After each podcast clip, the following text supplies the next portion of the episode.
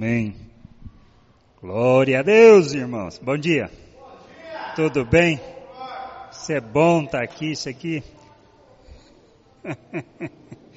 Graça e paz, queridos. Deus sempre é bom e a gente pode muitas vezes não entender e não compreender, mas Ele sempre é bom. E, e a gente precisa entender, assim, nós estamos falando esse mês sobre missão, e a gente precisa entender um pouco mais a fundo, compreender exatamente a missão, não na perspectiva que normalmente a gente pensa ou, ou naquilo que é um aspecto é, do simplesmente ir e, e falar acerca do Evangelho. E a gente precisa compreender que nós nós precisamos, na realidade, é ser a missão de Deus no mundo.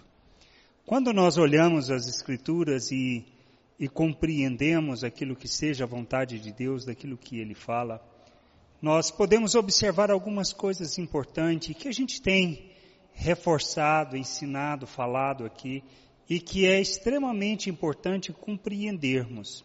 Porque se não entendermos, o que nós vamos fazer é, na realidade, é sermos mais religiosos do que de fato aquilo que Deus espera de nós e deseja de nossas vidas neste mundo e o plano e o propósito dele para nós neste mundo.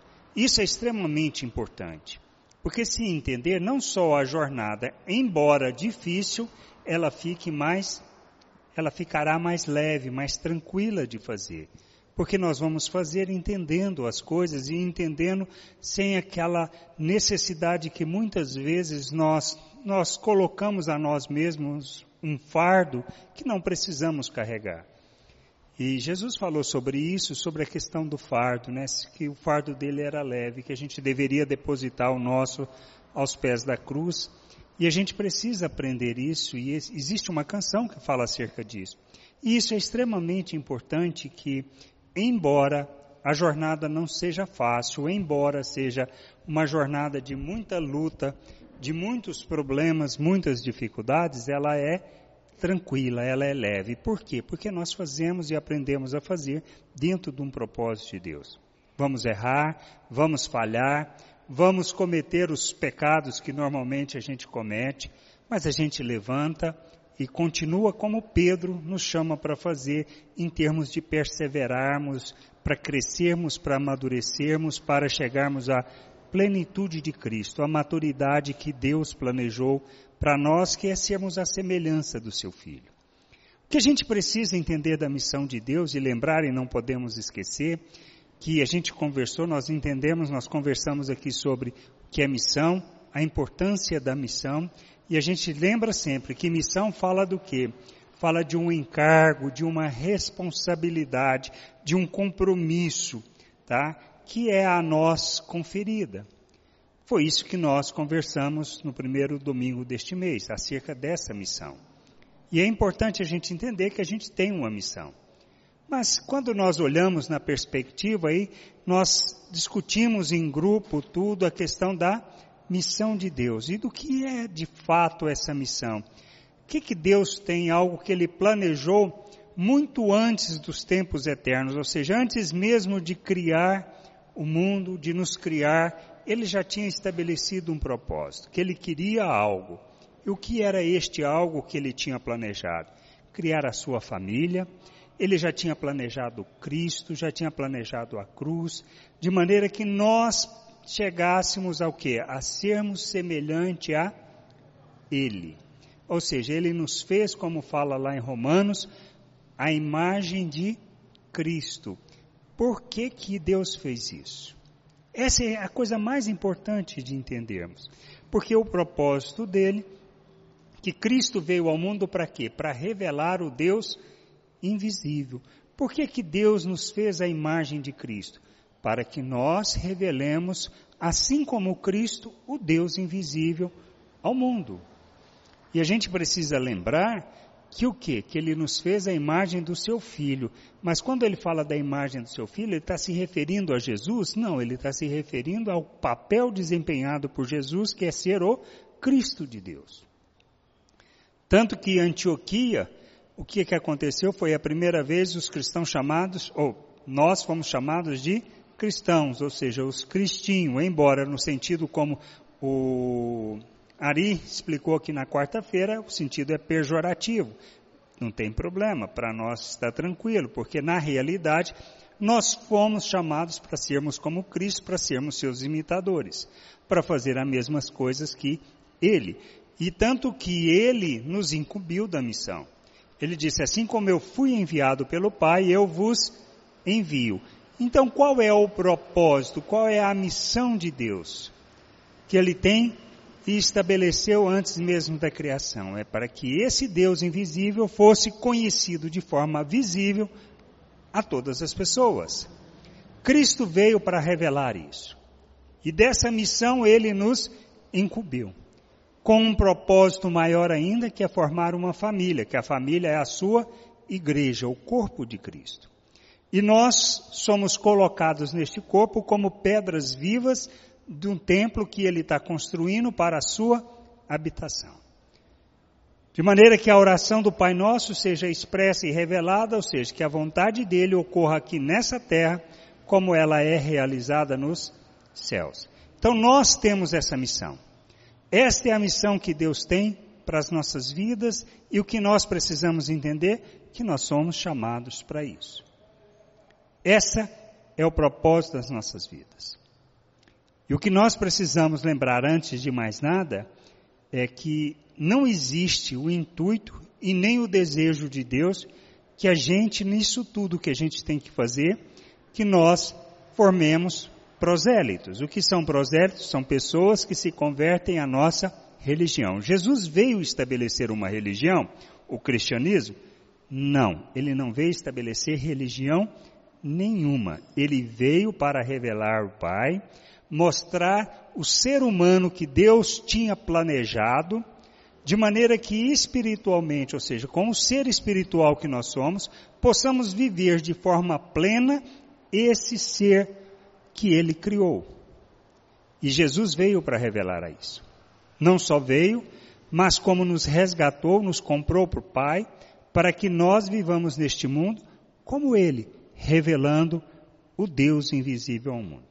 O nosso propósito é esse. O propósito da nossa vida é essa. A missão que nós temos é essa. A razão do nosso viver é este. Tem alguma outra coisa para fazermos? Não tudo que fizermos, tudo que nós andarmos, todo o nosso agir e nosso falar, nós temos que revelar Deus. Por isso a gente precisa entender isso. Se entendermos isso e isso estiver claro, nós conseguimos só não compreender a missão de Deus, mas a nossa missão neste mundo. E, e essa missão ela tem uma abrangência e a gente precisa entender isso. Por isso, quando a gente fala de missão, nós estamos falando do quê? De alguns fundamentos que a gente deve ter. E essa, esse fundamento envolve o quê? Envolve primeiramente aquilo que Jesus falou lá em Mateus 28, 19 e 20, que lemos aqui já no primeiro culto. Ide, portanto, fazei discípulos de todas as nações, batizando-os em nome do Pai e do Filho e do Espírito Santo, ensinando-os a guardar todas as coisas que vos tenho ordenado. Instrução dada aos discípulos, aos apóstolos que foram passadas de discípulo para discípulo e que é a nossa responsabilidade. Qual a nossa responsabilidade? Ir fazer discípulo de todas as nações. De algumas? Não, de todas. Quando nós falamos de todas as nações, qual é a abrangência da nossa missão? todos os lugares dessa terra. Que começa onde? Em nossa casa, na nossa rua, no nosso bairro, na nossa cidade, no nosso esta estado, na nossa nação e todas as demais nações deste mundo. Então eu preciso entender que esse ID tem essa abrangência. Nós conhecemos a história do início da igreja que estava restrito a Jerusalém. O que, que aconteceu? De repente, uma perseguição. Começou a perseguição. O que, que aconteceu? os discípulos começaram a sair por toda aquela região, fugindo da perseguição. Por quê? Porque o ID não estava funcionando. Estavam restritos, estavam tranquilos, estar em Jerusalém. E nós somos acomodados. Mas o que nós não podemos é esquecer que é nossa responsabilidade ir. E é nosso papel ir. De quem? Todos nós. É para alguns? Não, para todos nós. E aí nós vamos discutir a forma como que nós vamos, mas nós não podemos esquecer da nossa missão. Qual é a nossa missão? Revelar o reino de Deus neste mundo. Ser expressão de, do Cristo, do nosso Senhor neste mundo. E missão é uma coisa que eu tenho uma opção? Não. É um encargo, uma responsabilidade. Jesus, quando usou o id, ele nos deu a opção? Não. Ele disse que era para ir. Era uma ordem, um imperativo. Então nós precisamos entender isso, que faz parte da nossa vida. O que nós não podemos esquecer é, nós não estamos aqui para implantar uma religião. Nós não estamos aqui para converter as pessoas ao cristianismo. Nós estamos aqui para ensinar sobre o reino de Deus, a viver o reino de Deus. E isso é extremamente importante, e isso faz diferença. Por isso, quando eu entendo, primeiro, a ordem de Jesus, depois o que eu tenho que ter, o compromisso com a sua vontade. Porque se eu não tiver o compromisso com a vontade, farei eu aquilo que ele está pedindo? Não. Isso, por exemplo, é um exemplo que a gente tem lá, perdão pelo exemplo, exemplo, exemplo, mas é em Isaías 6,8 diz assim: Depois disso, ouvi a voz do Senhor que dizia: A quem enviarei? E quem há de ir por nós? Disse eu: Eis-me aqui, envia-me a mim. Então depende do quê? da minha disposição de ir, de compreender a vontade de Deus e me submeter a essa vontade, dizendo que estou aqui. O que, que Jesus falou acerca da seara? Que é normal dizerem que olha, ainda faltam quatro meses para a colheita, mas vede os campos, que eles já estão brancos e prontos para a ceifa. O que nós precisamos entender? Logo depois ele fala com os discípulos para orar pedindo por trabalhadores. Por que que a gente deve fazer isso? Para que haja o entendimento, o discernimento em cada um de nossas vidas, para entendermos o nosso papel sobre irmos. E a gente precisa entender que isso está ligado à missão de Deus. Qual é a missão de Deus? Revelarmos o seu reino neste mundo, fazer com que o reino de Deus se manifeste neste mundo. Foi o que foi compartilhado pelo Ari semana passada, acerca de revelarmos a multiforme sabedoria de Deus. Então, qual é a condição? Outro aspecto importante do fundamento é entendermos a condição para cumprirmos a missão. Qual é a condição? É um, o que Jesus falou lá em Lucas 4,18, que se aplica às nossas vidas, porque sem isso nós não fazemos. Ele diz assim: que é uma passagem que se refere lá a Isaías. Diz assim: O Espírito do Senhor está sobre mim, porque me ungiu para evangelizar aos pobres, enviou-me para proclamar libertação aos cativos e restauração da vista aos cegos, para pôr em liberdade os oprimidos. O que nós fazemos neste mundo? Evangelizamos, falamos das boas novas. Falamos acerca do reino de Deus, falamos acerca da vontade de Deus. Nós pregamos sobre isso. Pregamos de que maneira? Falando e a maneira como nós vivemos. E além disso, o que nós temos que fazer? Que é declarar, que é proclamar a libertação que Deus trouxe. Paulo explica sobre isso de maneira muito clara no, na carta aos Romanos, quando ele fala que nós fomos libertos do domínio do pecado. Fomos feitos servos da justiça. E que nós devemos agora oferecer os nossos membros para a justiça e não mais para cometer o pecado. O que, é cometer o pecado? É quando nós vivemos uma vida que não é por fé. Ou seja, qualquer coisa que eu faça, mesmo que sendo boa, se não for baseada na fé, é vivermos em pecado. Isso quer dizer que nós temos que andar segundo as promessas que Deus nos deu, confiantes de que Ele nos capacitou, nos habilitou, para que a gente cresça, para que a gente amadureça, para que a gente fazendo a jornada com entendimento, segundo o que está lá na segunda carta de Pedro, no capítulo 1, de 3 até o versículo 11, que fala acerca disso, que ele nos capacitou, que ele nos deu da sua natureza, ou seja, somos coparticipantes da sua natureza divina. E ele nos habilitou para rejeitar as paixões humanas. E aí a gente tem que juntar esse, a fé com o conhecimento, com conhecimento, domínio próprio, a perseverança, para que a gente faça essa jornada de crescimento. Isso quer dizer que nós vamos enfrentar lutas, vamos enfrentar problemas, mas nós temos que fazer.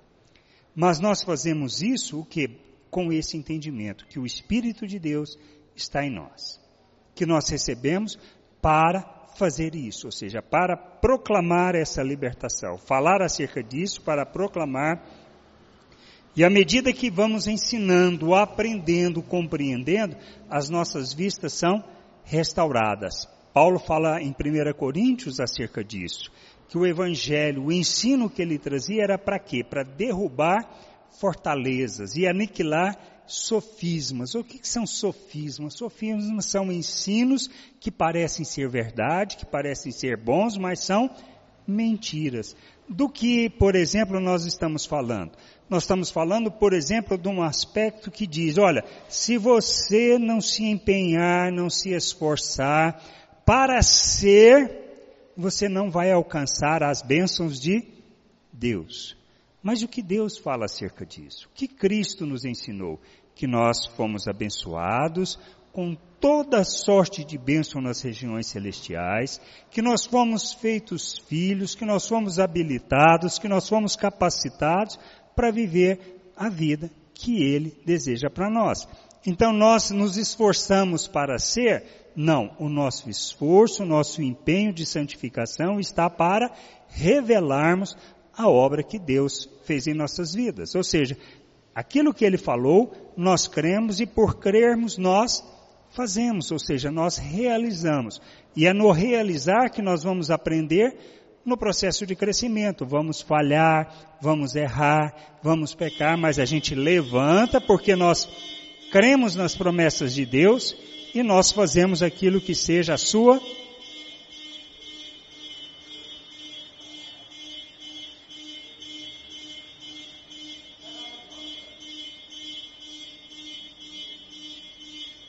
Está aparecendo aí, não está? Amém. Que Deus nos livre dessa buzina, né? Amém. Então, o que nós precisamos lembrar é dessa condição. Quando Paulo fala acerca disso, de derrubar fortalezas e aniquilar sofismas, é desse restaurar a vista, é de iluminar o nosso entendimento para que a gente compreenda. Porque quando eu vou fazer a jornada na perspectiva de que eu tenho que me esforçar, me empenhar para ser, ou seja, para alcançar alguma coisa, a jornada é difícil. Quando eu faço na perspectiva do entendimento que Deus fez a obra na minha vida, que Ele me criou, fez uma nova criatura e que Ele nos deu da sua vida, nos deu do seu espírito, derramou da sua autoridade em nossas vidas, o que nós precisamos é crer nisso e realizar essa obra. E à medida que a gente vai aprendendo e entendendo isso, a jornada fica mais fácil, porque não é um empenho para ser, mas é um empenho para expressar aquilo que já foi feito. Aí passa a ser só uma questão de entendimento, de transformação de consciência, que é o que Paulo fala na carta aos Romanos, no capítulo 12, no verso 1 e verso 2. Quando ele fala acerca do verdadeiro culto que a gente deve prestar a Deus, que trata do que? Trata de ofertarmos as nossas vidas. E aí eu preciso do entendimento. Qual outro ponto que eu preciso entender? É acerca do que já foi falado aqui, que é a questão do propósito da missão. Qual é o nosso propósito? Qual o propósito que essa missão que Deus nos deu? Uma está lá em 1 Pedro 2,9 que diz o quê? Vós, porém, sois raça eleita, sacerdócio real, nação santa, povo de propriedade exclusiva de Deus, a fim de proclamardes as virtudes daquele que vos chamou das trevas para a sua maravilhosa luz. Quando nós falamos acerca de proclamar as virtudes, nós estamos falando de quê? De revelarmos as virtudes de Deus, que fala de quê? De misericórdia, de graça, de bondade. E revelarmos o fruto do Espírito na nossa jornada. Essa é uma parte do processo. Outra parte do processo é o que está em Efésios 3,10, que diz o quê? Para que pela igreja a multiforme sabedoria de Deus se torne conhecida agora dos principados e potestades nos lugares celestiais. Qual a razão do nosso viver? Qual o propósito da nossa missão? Proclamarmos as virtudes e revelarmos a multiforme sabedoria de Deus. E a gente faz isto fazendo o quê? Indo por todo o mundo, por todas as nações, em todos os lugares, que começa dentro da nossa casa. E agora o chamado de ir para longe é para aqueles que entendem, compreendem e entendem o chamado de Deus para isso. Todos nós temos esse chamado para ir para longe? Nem sempre. Nós vemos, por exemplo, no caso de Paulo especificamente, o que que foi? Que o Espírito os chamou. Quem chama é o Espírito. Ele estava lá, Barnabé, Paulo, e outros irmãos na igreja lá em Antioquia, o Espírito falou, separai para mim agora o que? Saulo e Barnabé para a obra que eu os designei. Então o que nós precisamos entender é isso. Entendendo que é um chamado nosso de ir para mais longe do que estamos indo no realizar da nossa missão, nós nos colocamos de prontidão como eles se colocaram e assumir esse compromisso e demoraram a cumprir essa missão? Não, imediatamente eles começaram essa jornada de sair por toda aquela região pregando. E olhamos a vida de Paulo, nós observamos o que? Como Ari compartilhou, ele, quantas viagens missionárias Paulo fez na vida dele? Três viagens missionárias. E o resultado do fruto do trabalho dele, nós colhemos hoje. Talvez ele poderia ter feito mais, poderia, mas Deus tinha outro plano, outro propósito, outra maneira de agir.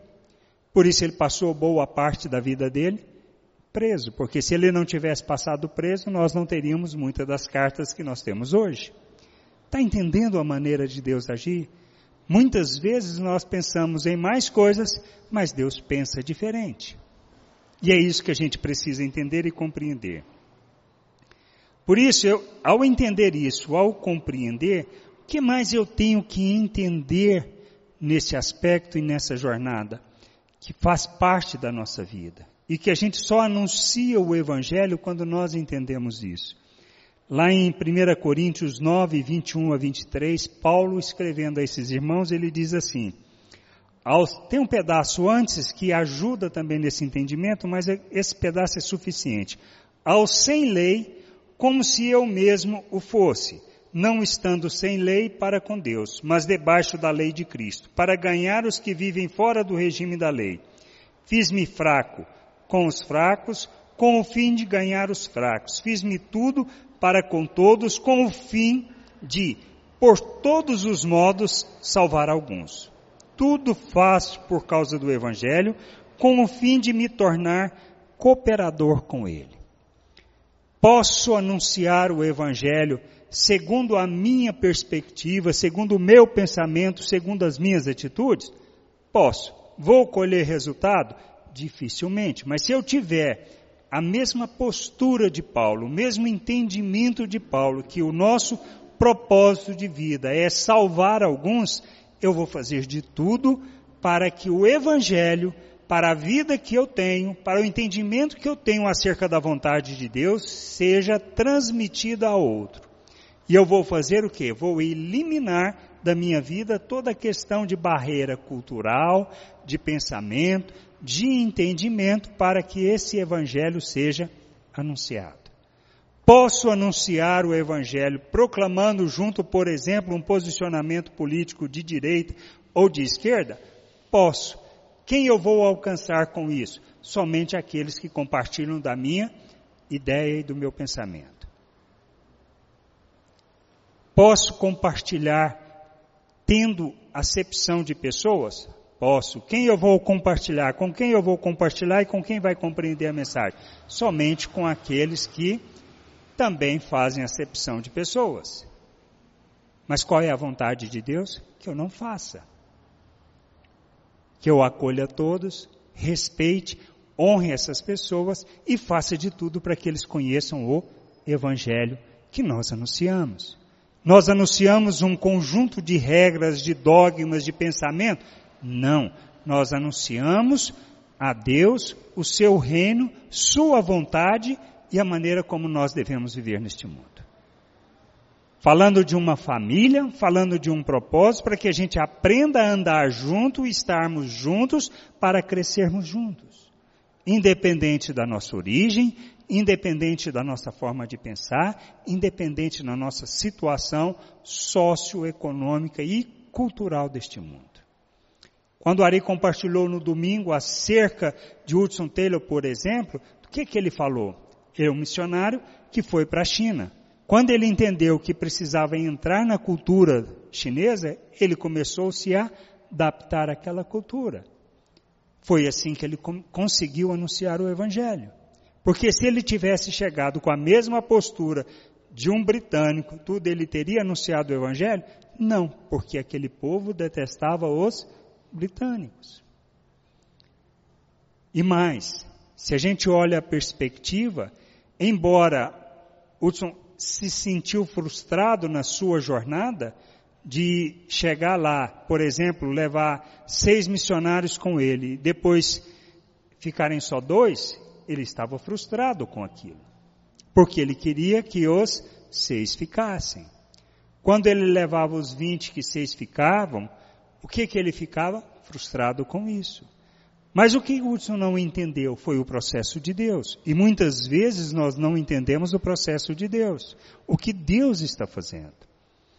Tanto que todo esse processo, o que, que aconteceu? Ele sempre tinha que voltar para a Inglaterra. Ele não queria voltar, mas ele tinha que voltar. Ele ficava doente.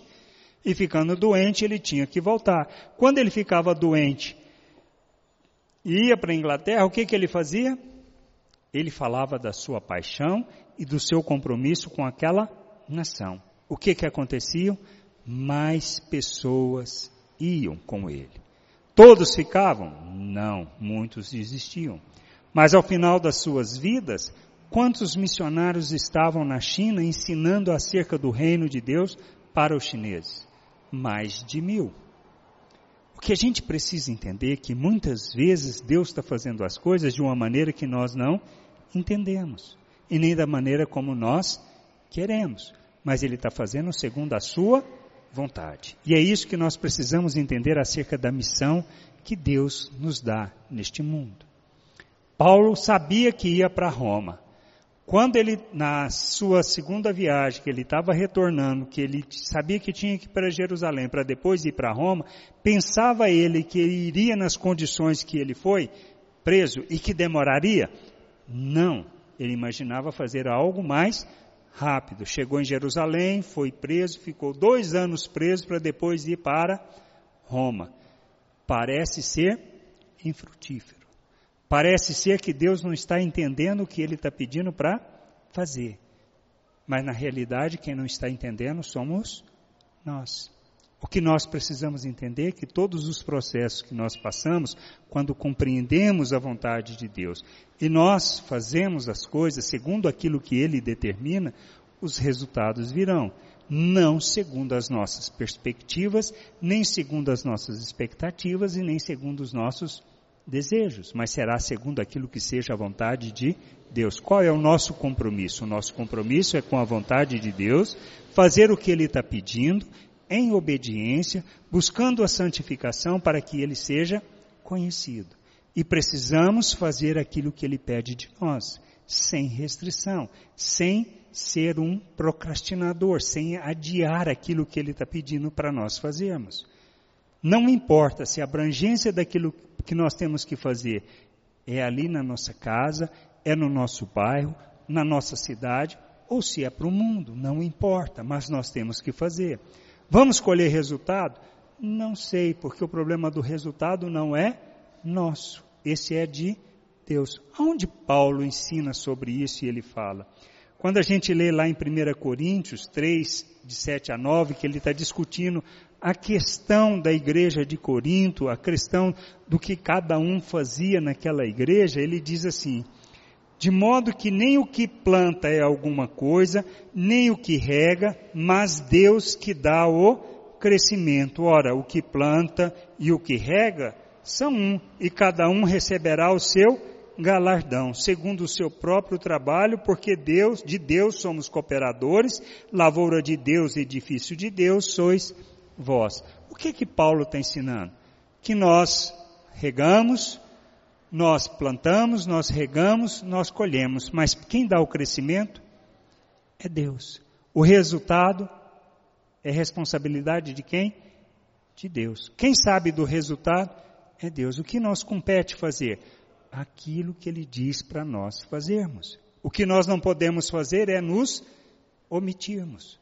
Nós temos que fazer como Isaías, se colocar: Eis-me aqui para fazer a tua vontade. E qual é essa vontade? Deus nos dá essa direção. E nós sabemos que é para fazer.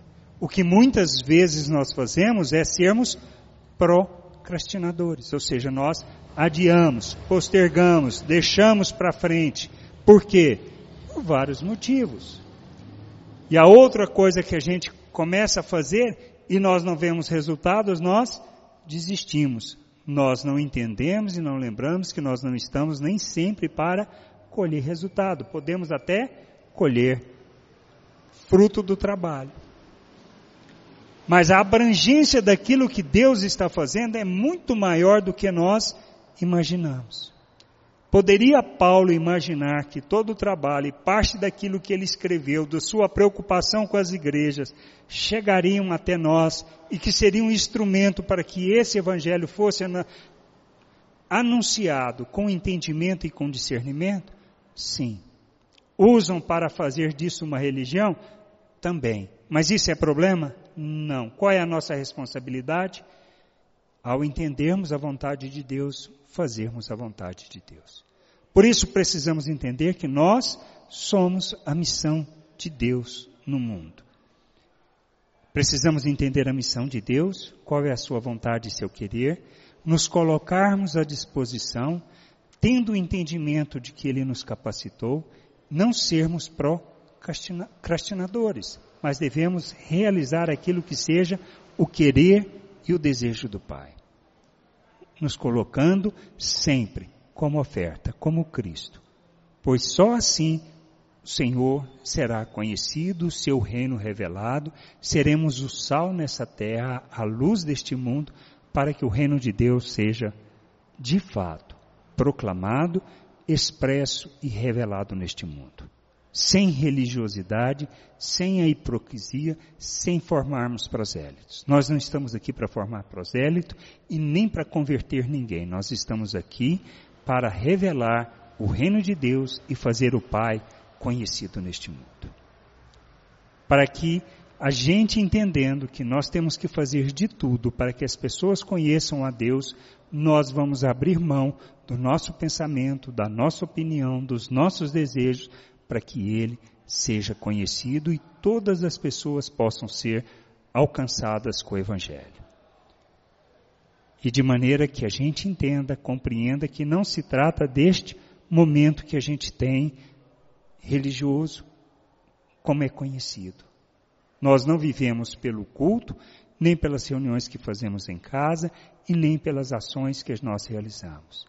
Nós precisamos entender que a vontade de Deus é que a gente viva o seu reino em todo tempo, todo lugar, segundo a sua vontade, expressando as virtudes daquele que nos chamou das trevas. E a gente precisa entender isso, pois somos um povo santo. Somos a nação de Deus, somos propriedade de Deus e estamos aqui para proclamar este reino ao mundo, revelar este reino ao mundo. Amém?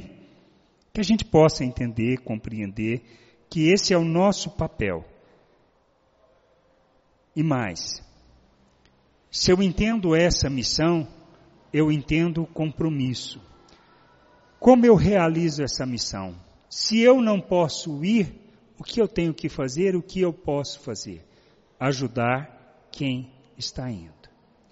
Porque o mais difícil nessa jornada é, como Paulo mesmo sofreu e padeceu várias vezes, tá? Que ele teve que parar de anunciar o evangelho para poder trabalhar, ter o seu sustento e também anunciar, ou seja, ele dividia.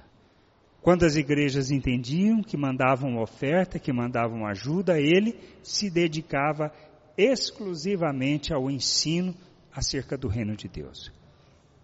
Quantas pessoas estão indo, que estão passando dificuldade e que nós poderíamos ajudar e não ajudamos?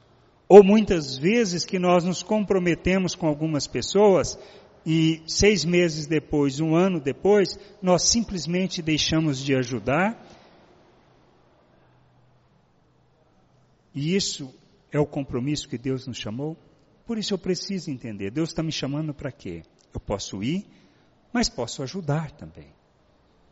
E ajudar é um compromisso até que Deus mande parar. Enquanto Deus não mandar parar, eu não posso parar. Deus pode fechar todas as suas torneiras, aí ele, você pode entender, está na hora de parar. Mas por quê? Aí você deixa com Deus. Mas você precisa ter o discernimento a hora de fazer e a hora de parar. E não simplesmente parar porque você está deixando de fazer algumas coisas na sua vida. A gente precisa entender isso, compromisso, responsabilidade com aquilo que seja a vontade de Deus. Podem colocar isso para nós? Não, ninguém coloca isso para nós. Nós aprendemos acerca disso e aprendemos a ser oferta em favor da vontade de Deus. Amém? Que a gente entenda, que a gente lembre disso, que a gente não esqueça que nós de fato é que somos a missão de Deus neste mundo e temos o papel de revelar o reino de Deus. Amém? Não só aqui, mas em todos os lugares. Não só indo, mas ajudando a ir. Se o Rafael um dia puder compartilhar da dificuldade que ele passou por causa disso. Muitas pessoas se comprometeram e na metade do caminho deixaram de ajudar. É ou não é? E nem avisaram que iriam parar de ajudar. Conheço pessoas que estão hoje, a minha, na minha casa a gente ajuda pessoas que estão fora do país. Quantia grande? Não, quantia pouca. Mas conversando, mais da metade já deixaram simplesmente de dar ajuda para ele. Está passando apertado? Tá. Mas ele sabe o papel que ele tem para fazer, o compromisso que ele tem com Deus e a vontade de Deus. E ele está fazendo. E a gente precisa entender isso. Amém? Vamos ficar de pé?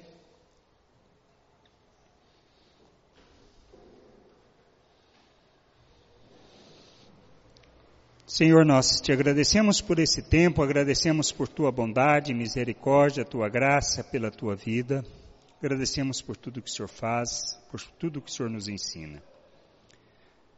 A gente precisa de entendimento, discernimento e precisamos viver plenamente a tua vontade e teu querer. Conduza-nos em sabedoria, conduza-nos em graça, conduza-nos, Senhor, em toda a tua vontade para sermos expressão expressão da tua glória, expressão das tuas, das tuas virtudes, Senhor, neste mundo, revelando o teu reino, manifestando, Senhor, toda a tua vontade, para glória, louvor e honra do teu nome. Ensina-nos, Senhor, abra o nosso entendimento para que a gente possa, em todas as coisas, manifestar o teu reino. Obrigado por tudo, Pai. Te agradecemos em nome de Jesus. Amém.